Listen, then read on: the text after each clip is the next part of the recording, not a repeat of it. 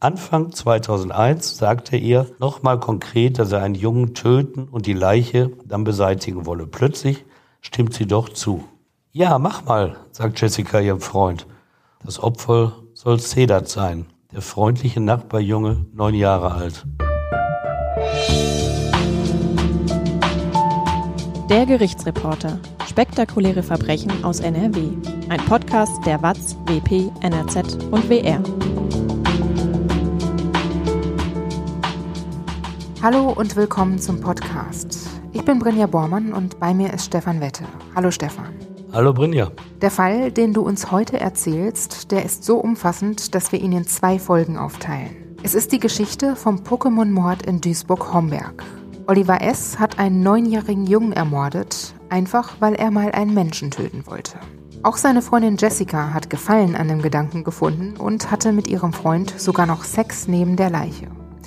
Die ganze Geschichte, die hört ihr jetzt.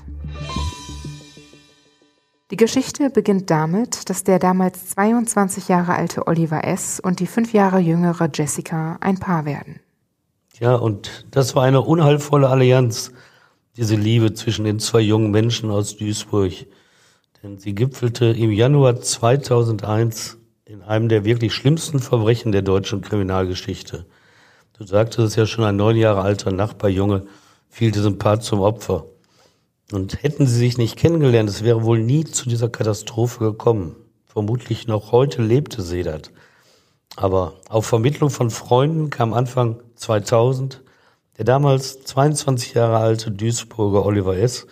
und die, du sagst es schon, fünf Jahre jüngere Jessica zusammen.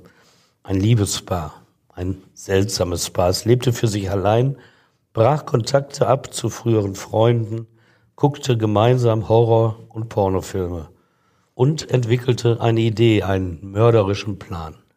Es ist, als suchten sie den nächsten Horrorfilm für den Abend aus, aber Sie suchten nach einem Menschen, den sie ermorden wollten. Oliver, weil er seinen sexuellen und nekrophilen Neigungen nachgab und Jessica, weil sie, Zitat aus ihrer Vernehmung, mal einen Toten sehen wollte. Es ist der Fall des Duisburger Pokémon-Mordes, durch den diese schreckliche Beziehung bekannt wurde. Der Fall, in dem ein Junge aus der Nachbarschaft von seinem Mörder mit dem Versprechen, ein paar Pokémon-Münzen geschenkt zu bekommen, in die Wohnung gelockt und dort direkt erwürgt, geschändet und zerstückelt wurde. Unfassbar an dieser Tat ist, dass Oliver S. bereits ein halbes Jahr zuvor äußerte, er wolle gerne einen Menschen töten und sie, die damals 17-Jährige, ihm nach einiger Zeit darin zustimmte. Ein Fall, der selbst erfahrenen Kripo-Beamten so unfassbar erschien, dass einer von ihnen Oliver S. bei der Vernehmung im Jahre 2001 ohrfeigte. Mehrere Polizisten weinten sogar noch bei ihrer Vernehmung durch das Landgericht Duisburg. So hatte der Fall sie erschüttert. Am 22. Juni 2001 verurteilte die Jugendstrafkammer den mittlerweile 24 Jahre alten Oliver S. wegen Mordes zu 14 Jahren Haft und wies ihn wegen seiner gestörten, seiner krankhaft gestörten Persönlichkeit in die geschlossene Psychiatrie ein, wo er heute noch sitzt. Seine Freundin Jessica bekam sechseinhalb Jahre Jugendstrafe wegen Beihilfe zum Mord. Dem Publikum im Duisburger Landgericht reichte das nicht. Hängt ihn, rief ein Zuhörer. Und die Mutter des toten Jungen wird den Zeitungsbericht mit der Äußerung zitiert, Oliver S., der habe die Kugel verdient. Kurze Unterbrechung. Erinnert ihr euch noch an die Love Parade 2010 in Duisburg? Bei diesem riesen Techno-Festival sind 21 Menschen gestorben. Hunderte weitere wurden verletzt und traumatisiert. Am 24. Juli 2020 hat sich die Katastrophe zum zehnten Mal gejährt. Wie konnte es überhaupt zu diesem Unglück kommen? Was hat das mit der Stadt Duisburg gemacht? Und wie geht es den Betroffenen und Hinterbliebenen heute, zehn Jahre später? Unsere Redakteurin Theresa Langwald und Nikolina Mischewitsch sind diesen und vielen weiteren Fragen in einer Podcast-Serie nachgegangen. Ihr findet das Special in eurer Streaming-App. Sucht einfach nach Love Parade 2010. Die Geschichte einer Tragödie. Jetzt geht es weiter mit dem Fall. Gehen wir nochmal ganz zum Anfang. Wer sind eigentlich Oliver und Jessica? Diese Menschen, die so viel Leid anrichteten, Man ist versucht, sie als asozial einzustufen und zu glauben, dass der Mord das Ende einer längeren strafrechtlichen Karriere darstellt. Doch tatsächlich wuchsen beide in eigentlich geordneten Duisburger Familien auf. Gingen in Kindheit und Jugend regelmäßig zur Schule. Ihr Bundeszentralregister, in dem Vorstrafen verzeichnet werden, das war sauber, es wies bei ihnen keinen einzigen Eintrag auf. Doch bei beiden begann der Start ins Leben mit einem Handicap.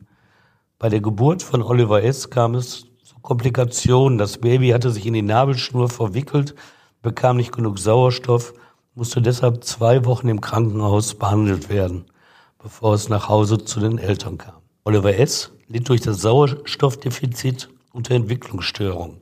Motorik und Sprache wiesen Defizite auf, wurden zwar früh therapiert, es blieb aber etwas zurück und hemmte ihn in seiner späteren Entwicklung. Hinzu kam von Geburt an eine Fehlstellung der Brustwirbelsäule – für jeden sichtbar als Buckel. Und was weiß man über seinen Charakter? Freund, er hatte nicht viele, aber den galt er später, als er erwachsen war, als zurückgeblieben, als Sonderling.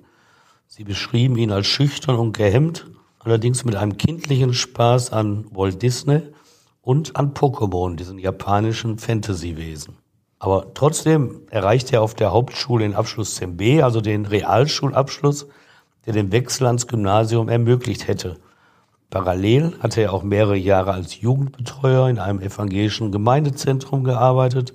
Seine nach der Schule gestartete Ausbildung als Erzieher, die scheiterte lediglich an seiner schulischen Unzuverlässigkeit, denn er hatte seine Berichtshefte nicht geführt. Und was hat er dann gemacht? Ja, da hat er sehr viel erfolgreicher seine Ausbildung zum Einzelhandelskaufmann bei der damals noch existierenden Kaufhausfirma Horten in Mörs abgeschlossen eigentlich keine Überraschung bei seinen für Außenstehende nicht leicht zu erkennenden Fähigkeiten. Man wundert sich, im Gerichtsverfahren ermittelte nämlich der psychiatrische Gutachter Martin Albrecht einen Intelligenzquotienten von 115 und stufte ihn als leicht überdurchschnittlich intelligent ein. Alles in allem also kein Lebenslauf, der auf die schreckliche Tat hinwies. Und was weiß man über Jessica? Wie ist sie aufgewachsen? Ja, ebenfalls mit einem Handicap und das war ihr Elternhaus, allerdings das biologische. Nicht das, in dem sie später als Adoptivtochter aufwuchs. Als sie 1982 zur Welt kam, saß ihr leiblicher Vater, 18 Jahre alt, im Gefängnis. Ihre Mutter, erst 15 Jahre alt, lebte als Drogensüchtige auf der Straße, war obdachlos. Jessica war acht Monate alt, als sie von ihren Adoptiveltern aufgenommen wurde. Später zeigte sich Jungs dankbar dafür, dass ihr leiblicher Vater für die Adoption gesorgt hatte. Denn als Baby haben sie mit ihrer Mutter auf Parkbänken gehaust. Das Geld des Jugendamtes, das die Mutter bekam, das habe diese für Drogen ausgegeben.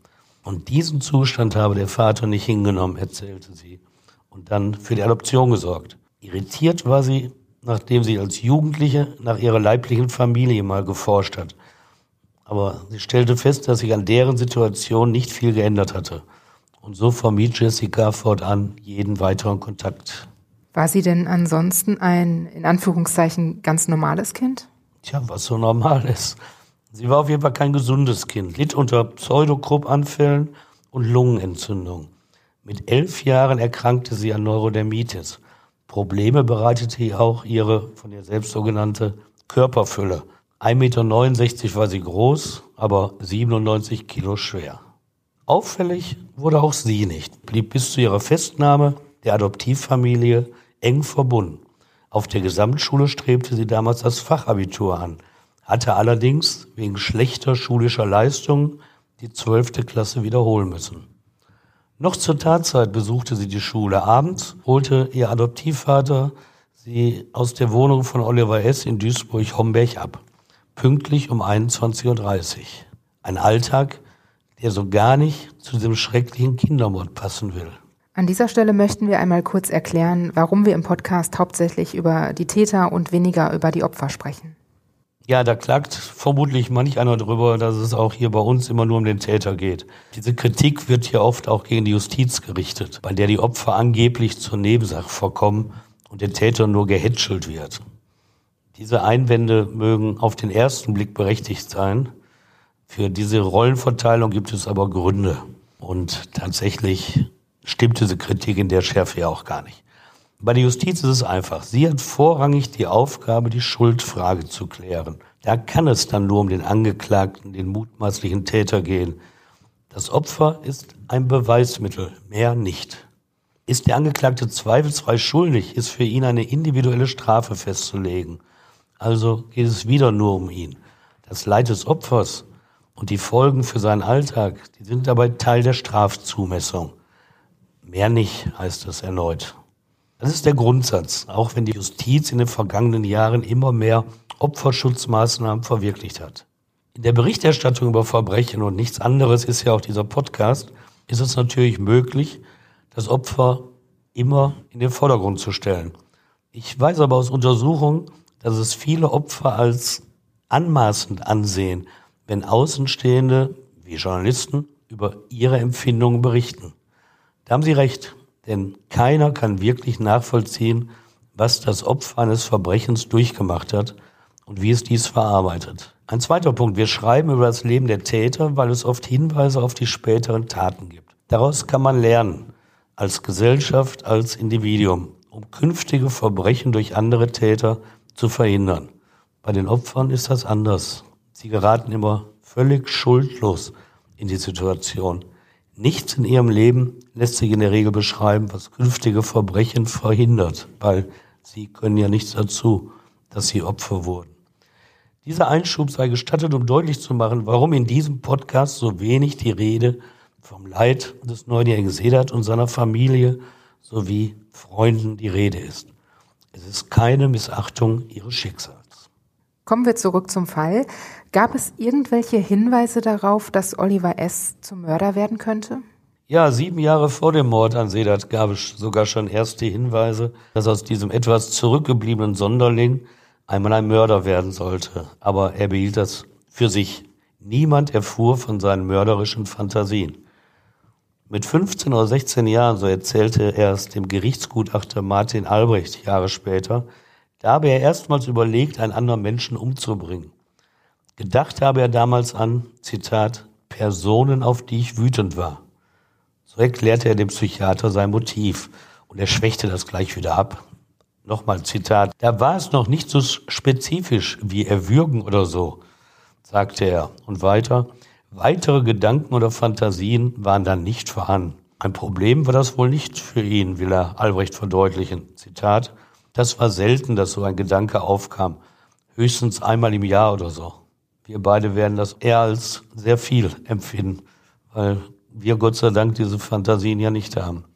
Und es war auch nicht die ganze Wahrheit, die Oliver S. dem Gutachter erzählte. Man brauchte keinen Lügendetektor, um das zu erkennen. Schon sein Freundeskreis berichtete später im Ermittlungsverfahren von der Lügenhaftigkeit des Angeklagten. Und auch Freundin Jessica erzählte, dass Oliver pausenlos gelogen habe. Also hat er auch den Gutachter angelogen? Ja, Tötungsfantasien nur einmal im Jahr, hat er diesem erzählt. Das stimmte nicht.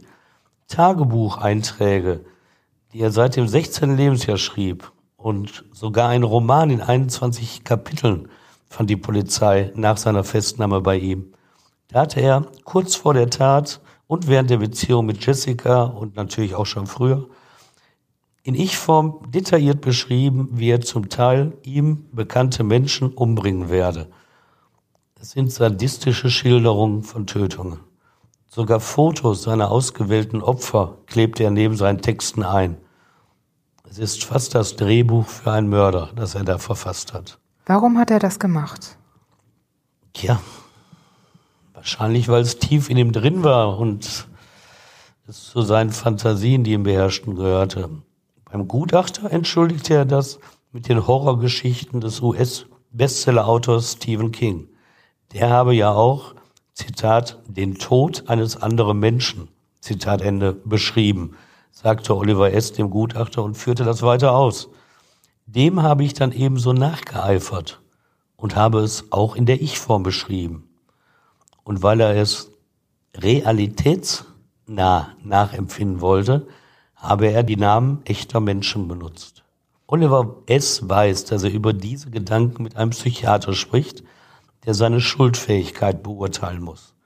Von diesem Arzt wird es abhängen, ob er eine lebenslange Haftstrafe bekommen wird oder nur eine zeitlich begrenzte, vielleicht mit ein paar Jahren in der Psychiatrie. Und einmal am Reden erzählte dem Gutachter dann immer mehr, was aus seiner Sicht ihn ein wenig entschuldigt, nämlich, dass er seine Horrorstücke auch, Zitat, aus Angst vor diesen Szenen aus Filmen geschrieben habe. Es sei auch, Zitat, eine Art Hilfeschrei gewesen. Wie meint er das? Ja, er schildert sich als unterdrückt, als in seiner Familie gemobbt, als schwarzes Schaf. Der Hilfeschrei sei als Gefühlsäußerung zu sehen, weil, nochmal Zitat, gefühlsmäßig wurde ich ja irgendwie unterdrückt von meinen Eltern. Aber von diesen einfachen Erklärungen, die Oliver liefert, da hielt der Gutachter später nichts. Ihm fiel eher auf, dass Oliver S. immer nur kurz seine Arbeitsstellen hielt, dass er einmal eine Auszubildende mit dem Kleiderbügel auf den Po schlug. Hinzu kam die Angepasstheit, das devote Verhalten und die Scheu vor Mädchen.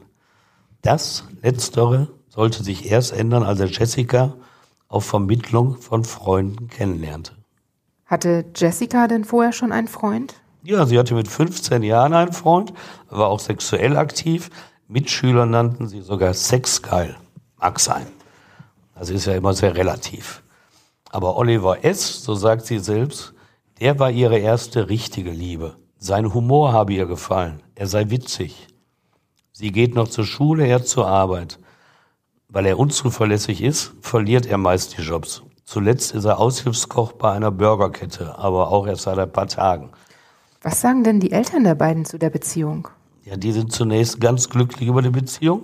Das schlägt aber schnell um. Zunächst sehen die Eltern von Oliver S. einen schlechten Einfluss, den Jessica auf ihn ausüben soll. Später schwänzt Jessica drei Wochen lang die Schule. Dafür machen dann ihre Eltern Oliver verantwortlich, erteilen ihm Hausverbot. Durch die Beziehung mit Jessica, die von vielen übrigens als der dominante Teil des Paares beschrieben wird, ändert sich vieles im Leben des Oliver S. Schon zwei Monate nach dem ersten Kontakt lässt der damals 22-Jährige seine Vorhautverengung operativ entfernen. Fortan schlafen sie regelmäßig miteinander. Fast ist es ihre ausschließliche Freizeitbeschäftigung. Im Juli 2000, er ist damals mal wieder arbeitslos, bezieht er in Duisburg-Homberg seine eigene Wohnung. Hätte er weiter zu Hause gelebt, die Tat wäre so nicht auszuführen gewesen. Doch jetzt hat er eine eigene Wohnung und das Unglück die Katastrophe ist anscheinend nicht aufzuhalten. Wohnt Jessica denn noch zu Hause? Ja, weiterhin, aber fast ist es, als ob sie bei ihm eingezogen sei. Nach der Schule kommt sie an jedem Tag vorbei.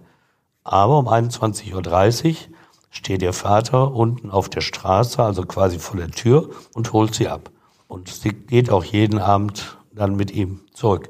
Oliver und Jessica verbringen ihre Zeit ohne Freunde. Sie gucken täglich Horror- oder Pornovideos.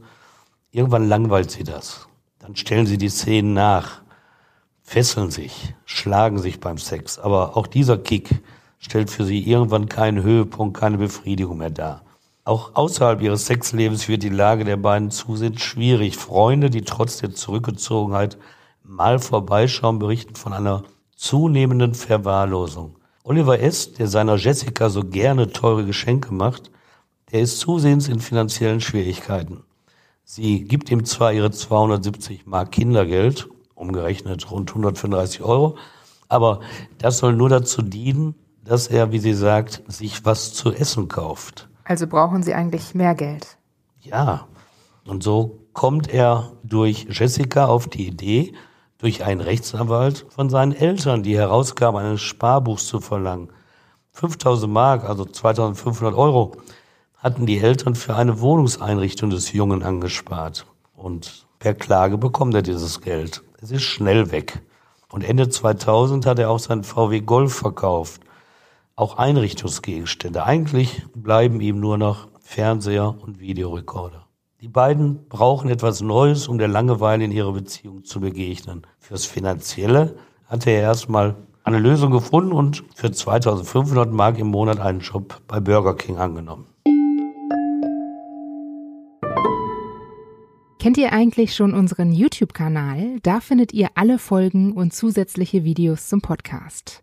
Schaut auch gerne mal auf Instagram vorbei. Auch da gibt es Einblicke hinter die Kulissen und Bilder zu den Fällen. Ihr findet uns unter der Gerichtsreporter. Jetzt geht's weiter mit dem Fall. Du sagst, Sie suchen nach einem neuen Kick in der Beziehung. Was fällt Ihnen da so ein? Tja, Oliver macht den Anfang mit dem, was einem so einfällt. Was man so sagt in einer Beziehung.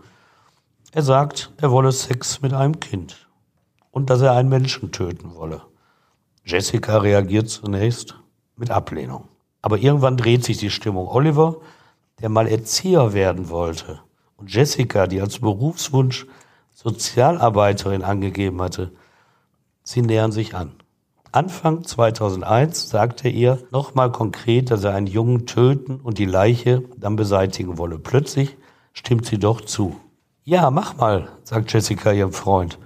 Das Opfer soll Sedat sein, der freundliche Nachbarjunge, neun Jahre alt. Ja, mach mal, sagt Jessica. Man mag sich den Normalfall in einer Beziehung vorstellen, dass die Freundin das nicht ernst nimmt oder entsetzt, du spinnst wohl sagt. Aber so war es nicht. Ja, mach mal. Diese besondere Konstellation der Beziehung bedeutete das Todesurteil für Sedat. Die Tat passiert am 9. Januar 2001. Was genau passiert da? Das ist eigentlich kaum nachzuerzählen. In Thrillern ist so etwas zu lesen und bereitet oft schlaflose Nächte, zumindest gruselige Minuten. Sowas geht an keinem spurlos vorüber. Doch Oliver S. und Jessica sind anders. Ihnen fehlt damals laut Gutachter die Fähigkeit, Mitleid mit anderen Menschen zu empfinden. Und so bleibt es nicht bei dem verbalen Wunsch. Sie ziehen das durch. Der 9. Januar 2001. Jessica ist noch in der Schule. Oliver S. auf der Straße unterwegs. Er ist der Aktive, mordlüstern. Er trifft auf Sedat, verspricht ihm Pokémon-Münzen. Der Junge kommt mit, zögert aber, die Wohnung zu betreten. Oliver S. zieht ihn hinein.